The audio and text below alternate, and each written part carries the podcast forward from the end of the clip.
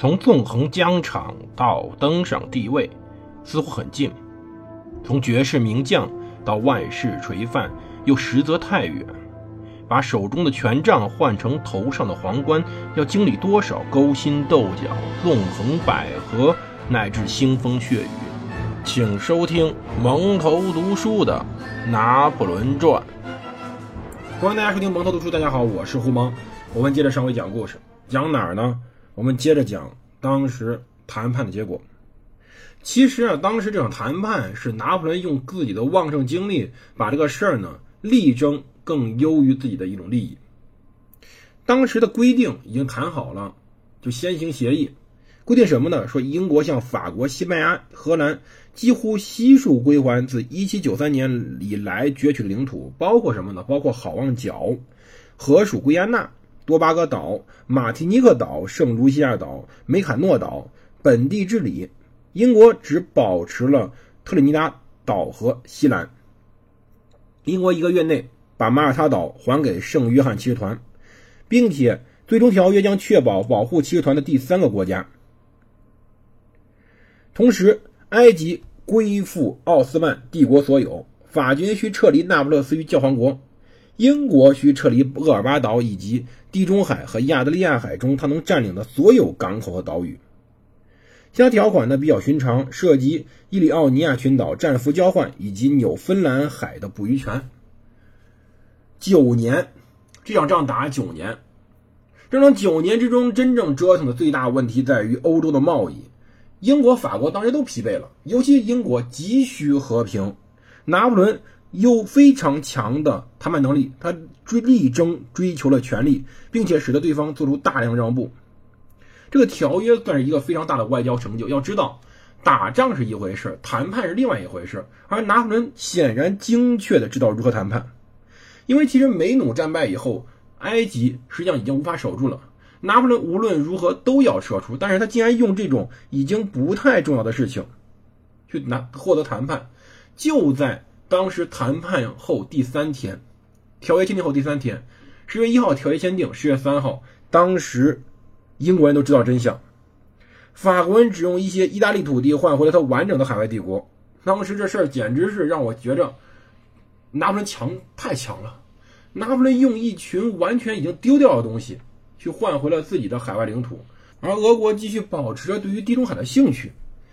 当时一八零零年时候，俄国就开始派军开赴瑞士。不管怎么说，拿破仑也许也会迫于俄国的压力，放弃意大利的土地，而且必要时，他是可以轻易夺回他的。毕竟，论对意大利的接近程度，法国自然有优势。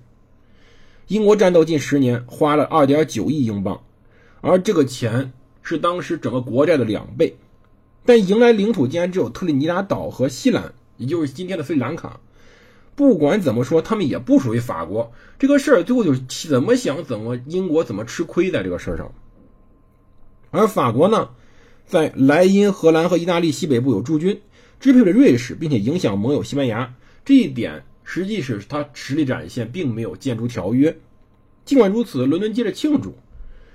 当时有记者收到有人来信，说当时的庆祝简直是非常的超出预期，王国上下灯火通明。据说有人在街上反复喊“波拿巴万岁”。这个事儿有他说到说，他成了一切伪计善行的化身，这让人想起哑剧中恶魔突然变成天使的变装场面。到八月份，一八零一年八月，拿破仑和拜恩签订了友好条约。一八零一年十月八号，又与俄国缔结合约，六千名俄国战俘携带武器回到国内。他与土耳其人签订讲和，根据这条约，双方开始互相开放港口。所以说，一年之内，拿破仑已经从奥地利、那不勒斯、奥斯曼、俄国、英国以及当时法国在海外流亡流亡者苟合。到第二年夏天，法国普鲁士苟合。十月十四号，人们在加来欢迎六十三岁英军将领康沃利斯勋爵。就是在一七八一年，这个人在约克镇大捷时候向华盛顿投降，美国由此独立。欢迎会上呀，鼓票鼓鼓炮齐鸣，仪仗队接待贵宾。康沃利斯先生先被邀请到巴黎当地举办庆典，设置公共照明。然后呢，他被请到亚民与约瑟夫·塔列朗等商谈非常细节的条约问题。其实，把当时谈判替设的亚民是想托吉兆，因为在一五二七年，亨利八世与弗朗索瓦一世在此缔结了合约，反正算是一个嗯非常方便的谈判之地吧。而当时拿破仑任命了第一批在杜里舍里宫里工作人员，包括侍从、秘书、施政员、侍从武官、男仆以及各种的厨房人员。在杜里舍里宫中，高筒骑兵靴、马刀和帽徽不见了，取而代之的是齐膝紧身马裤、丝绸袜、银纽鞋、礼仪配件和夹在胳膊下的帽子。玛丽·安托瓦内特的前首席宫廷侍女向这些。着制服的仆役与廷臣传授礼节，解释什么人可以在什么时间、什么地情况下面见第一执政。不出六个月，普鲁士驻巴黎大使卢凯西尼侯爵报称，第一执政夫人的周围通通翻版凡尔赛宫的大体风格和礼仪。难怪莫罗这样人会寻思法国为何要费心将路易十六斩首，因为此时我们的第一执政已经变成了一个。没有戴皇冠的路易十六，拿破仑已经开始从细节上整个调整向王室进行学习了。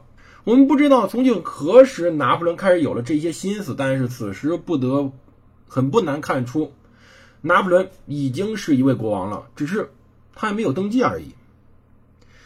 当时康沃利斯来了法国一周后。奥托告诉霍克斯伯里，既然大西洋已经可以完全安全通行，法国将从罗什福尔和布雷斯特派遣远征军。为了什么派遣远征军呢？是为了加勒比地区，是为了重整圣多明戈地区的秩序。这就说到当时非常严重的问题了。我们解释个问题啊，圣多明戈是加勒比海的一个地区岛屿，这个地方。是那种专门做种植园的，产什么产，什么香蕉啊、橡胶啊、咖啡啊、可可这些东西。这个地方呢，原来是蓄奴殖民地，说论产量，十八世纪九十年代初期，加勒比地区和美洲其他的各种欧属殖民地加起来，也不及圣多明戈的八千座种植园。他们出产的糖和咖啡，在欧洲人的消费中分别占百分之四十和百分之六十，并占到法国海外贸易总额的百分之四十。然而，六年来，在当时的杜桑·卢维杜尔领导的圣多明戈地区的奴隶起义，使得当时整个的出口量急剧下降。1801年时，当地蔗糖与棉花的出口量分别只占了1789年出口量的13和15，这使得法国贸易被狠狠地打击了，严重殃及波尔多、南特、勒阿弗尔等港口的繁荣，导致整个法国财政收入急剧下降。商人大声的呼吁，在法国重建对多圣多明戈的统治，而这种统治意味着奴隶制在当地的恢复。一七九三年，雅各宾派解放奴隶；一七九四年，这个党又废除了奴隶贸易。而如今，雅各宾派人士流放的流放，入土的入土。现在，整个圣多明戈是当时法国最为严重的问题。曾经有一时呀，圣多明戈呀为法国库每年竟然提供1.8亿法郎的税入，雇佣1640艘船，招募成千上万水手，并促使大西洋沿岸的法国港口蒸蒸日上。这实际上就是当时法国的摇钱树啊！拿破仑说句实话，根本不会关心黑人的死活，他真正关心的是什么？他真正关心的是法国的财政，法国的国库里面是否充裕。拿破仑希望重现旧日辉煌，他呢期盼未来图景中新法兰西帝国甚至可以在圣多明戈地区搭建起西半球的战略跳板。更何况，法国已经用托斯卡纳换取了路易斯安那，他希望圣多明戈可以为当时的路易斯安那提供足够的转运服务。拿破仑此时根本不关心什么人人平等，不关心所有的基本的人权，不关心法国大革命在。一七八九年以后宣传的一切，他只想了一个问题：他的国家，甚至说或者说他的帝国，如何从当时的殖民地获取更多的力量？他希望恢复往日荣光，因此这往日荣光是需要这些力量去进行装饰的。他开始去进行对圣多明戈的重新统治。明天我们要讲一个问题，大家想过没有？为什么会有奴隶贸易呢？为什么会有非常残忍的三角贸易？我们明天再细讲。谢谢各位支持，我们明天再见。